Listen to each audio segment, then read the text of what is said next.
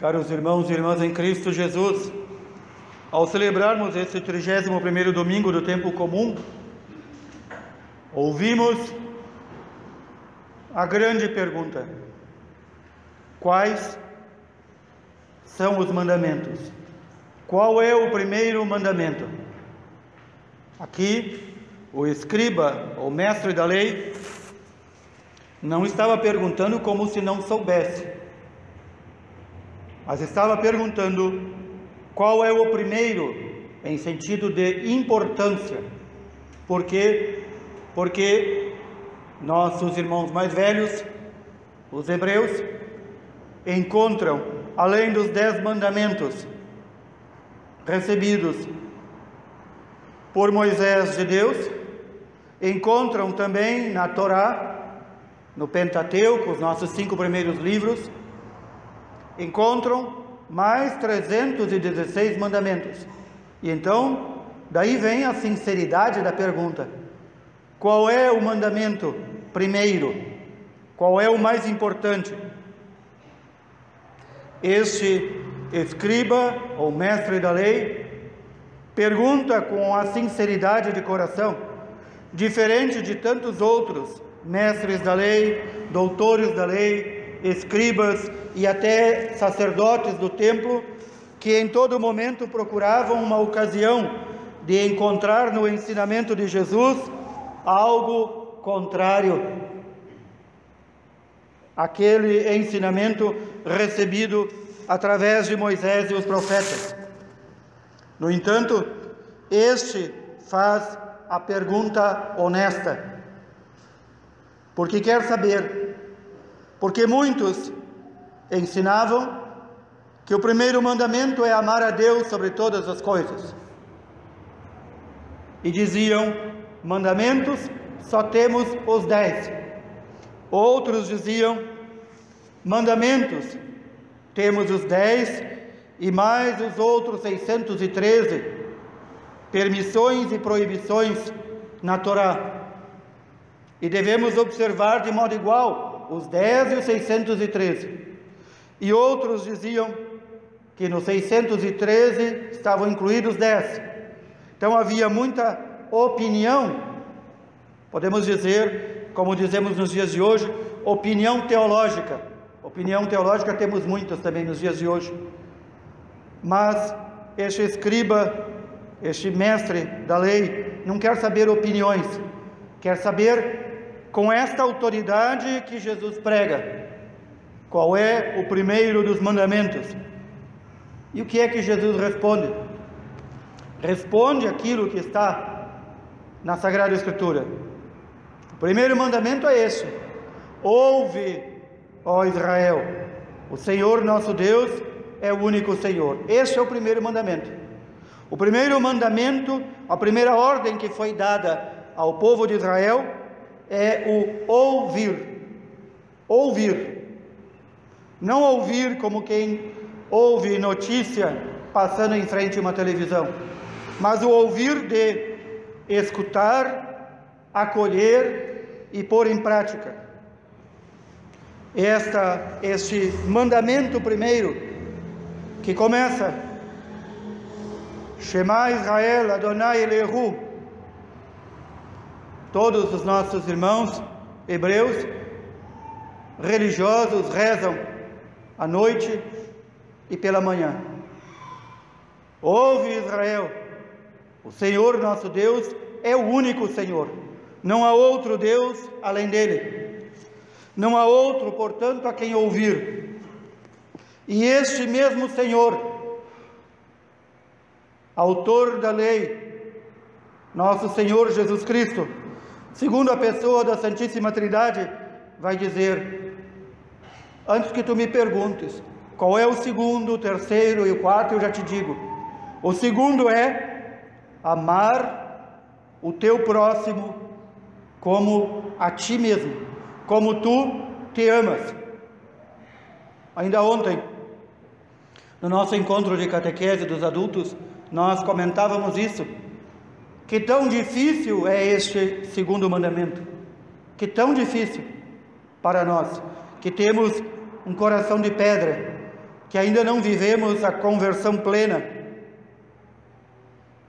Mais uma vez o Senhor diz para nós: ouve, Israel, ouve, meu povo, porque se tu ouvires a minha palavra, se tu pores em prática os meus mandamentos, que hoje eu te prescrevo, se tu ensinares os outros a cumprir estes mandamentos, teus dias serão prolongados e fartos sobre esta terra. Tu serás feliz e te multiplicarei muito mais como povo. Te farei crescer como povo e como pessoa, e vou te conduzir para aquela terra onde corre leite e mel. O Deus de teus pais te diz: Ouve, Israel, o Senhor nosso Deus é o único Senhor. Amarás o Senhor teu Deus com todo o teu coração, com toda a tua alma e com todas as tuas forças. E mais, e tu trarás gravadas em teu coração todas essas palavras que hoje te ordeno. É a segunda ordem. Gravar no teu coração, gravar em nosso coração. Depois disso, o Senhor vai dando outras ordens menores, que fazem parte da prática religiosa de nossos irmãos judeus. Marcar os mandamentos nas portas. Os mais religiosos fazem uma pequena, um pequeno objeto chamado Metsusá, e se faz e se prega na porta com os mandamentos. Para quê? Para quando passar ali lembrar dos mandamentos. Também marcar com fitas, que nós chamamos filactérios, que são amarrados nos braços. Tefilim, dizem eles, os filactérios. Se nós já vimos alguma vez, alguns de nossos irmãos mais ortodoxos judeus rezando, também eles fazem uma pequena caixinha com os mandamentos e amarram na cabeça. Também usam um véu para rezar com franjas azuis. Também foi ordens que Moisés recebeu para dizer: seja eu olhar a minha roupa, seja eu passar pelo batente da minha porta, seja amarrado bem perto do meu coração e meus braços, eu devo ter o mandamento do Senhor. Esta prática, levada ao pé da letra por nossos irmãos mais ortodoxos, ela não é mandada para nós, porque Jesus aqui rompe com a prática devocional antiga e diz aonde deve ficar estes mandamentos. Não é apenas no nosso coração, não é apenas amarrado em nossos braços ou nas franjas de nossas roupas, ou pendurado nas nossas portas. Não. Estes mandamentos devem estar bem gravados no nosso coração. Devem estar bem gravados na nossa mente. Devem estar bem gravados na nossa vida. E estes mandamentos não são apenas mandamentos para saber de cor, são mandamentos para viver. E a vivência do primeiro mandamento, ouvir o que o Senhor nos vai ordenar. Saber que Ele é um único Deus. Amá-lo de todo entendimento, de todo o coração e com todas as forças. Esse mandamento tem que ser visível para o próximo. São João, o discípulo mais amado de Jesus, vai resumir isto de forma tão bela como tantas vezes resumiu. Quem diz que ama a Deus, a quem não vê, mas não ama o próximo, a quem vê, é mentiroso, e a verdade não está nele. Peçamos, portanto, irmãos e irmãs, esta graça que sempre digo, nós temos que implorar a cada dia sobre nós e todos aqueles a quem amamos. A graça da conversão, que vai nos fazer sair de um falso amor a Deus, para ser transportado a um amor verdadeiro a Deus, que se mostra em obras, que se mostra que nós amamos a Deus como nosso Pai, nós o reconhecemos como Pai de todos os outros homens. E então, nosso coração, que ama verdadeiramente a Deus, ele transborda. Muitas vezes dizemos isso, e muitas vezes a igreja nos ensina que o coração dos santos é um coração liquefeito, é um coração líquido, como uma cera que vai se desmanchando e escorrendo. Os nossos irmãos e irmãs que atingiram esse tal, tal alto grau de santidade, que é possível a todos nós com a graça de Deus e nosso esforço, o coração deles se desmanchava de amor pelo próximo, se desmanchava de amor por aqueles que os odiavam e perseguiam e até os levavam à morte. Vejamos isso então, como está o nosso coração. Nosso coração já se liquefaz, já se derrete de amor até por nossos inimigos, aqueles que nos perseguem, aqueles que nos caluniam, ou o nosso coração ainda é um coração de pedra, Tirarei de vós um coração de pedra e dar-vos-ei um coração de carne, diz o Senhor.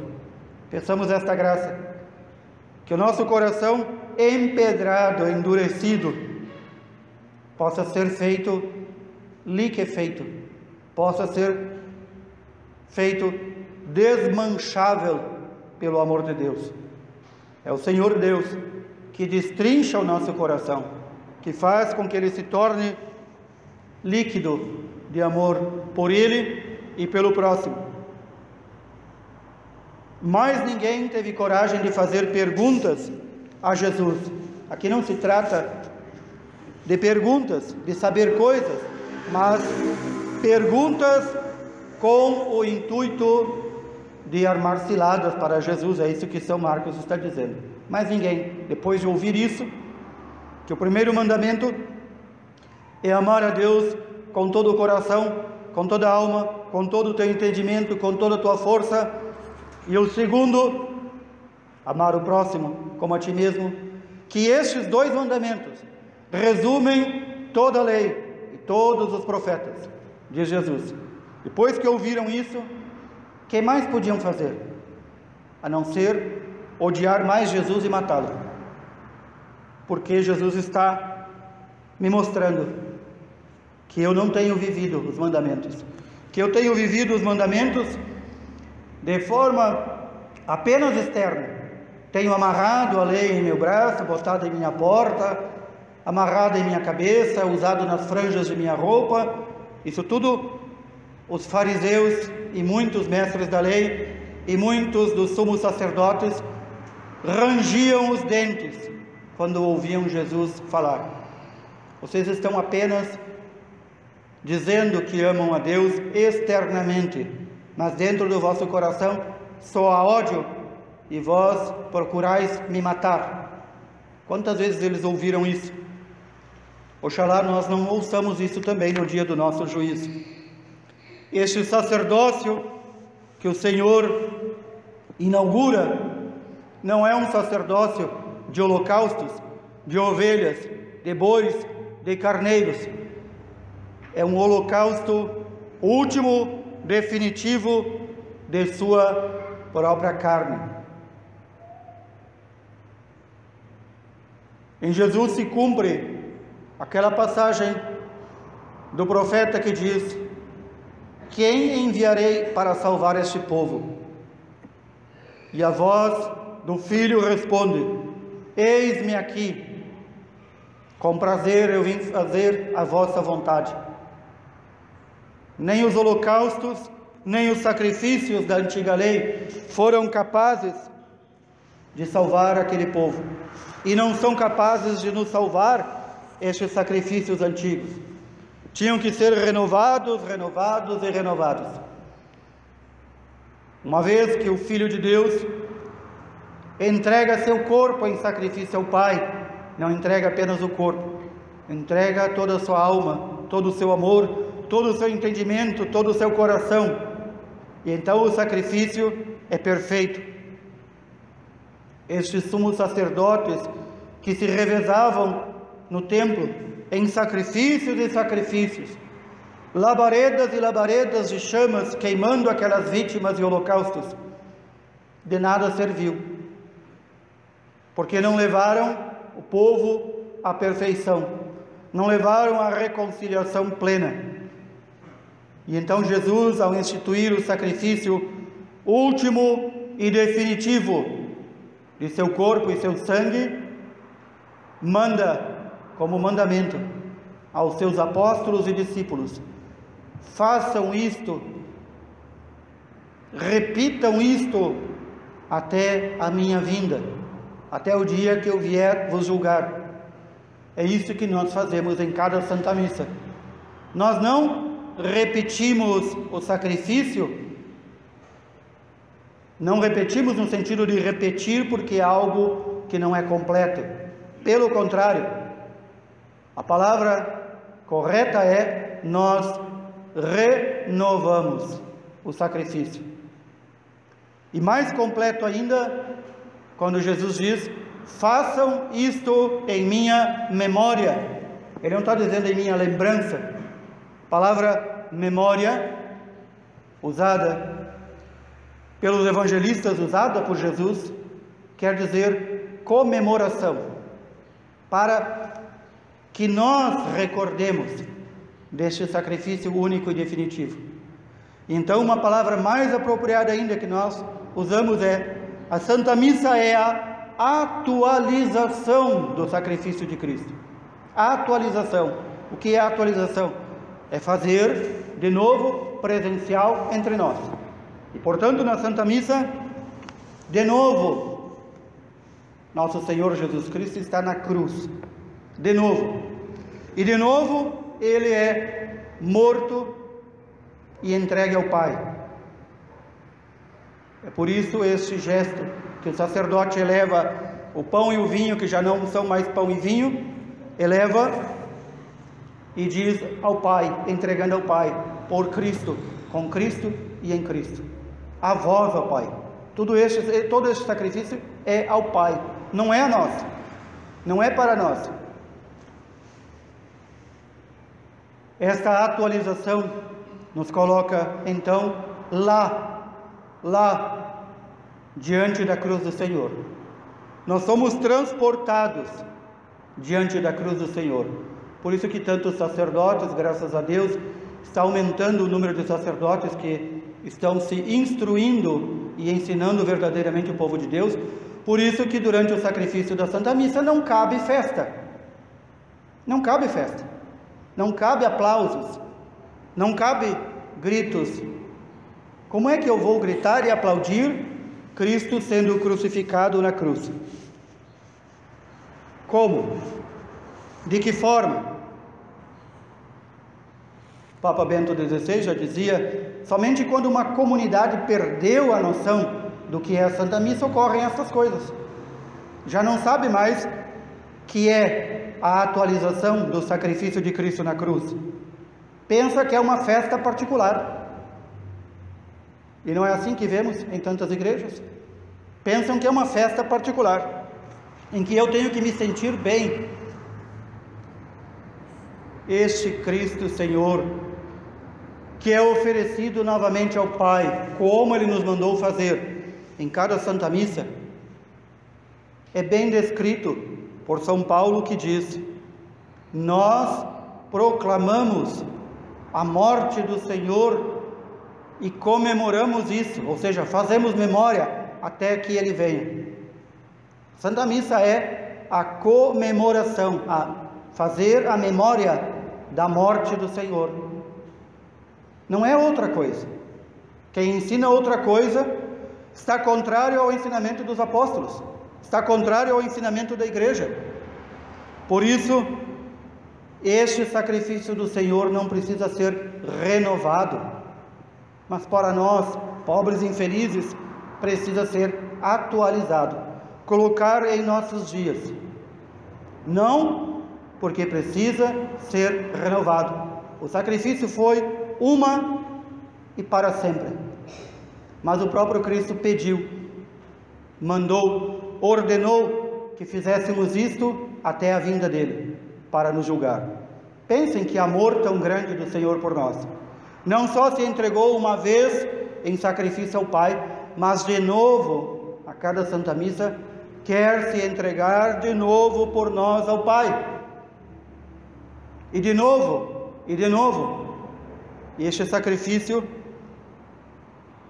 nós dizemos, sacrifício verdadeiramente puro e santo, agradável a Deus Pai. Por quê? Porque é um sacrifício de amor perfeito.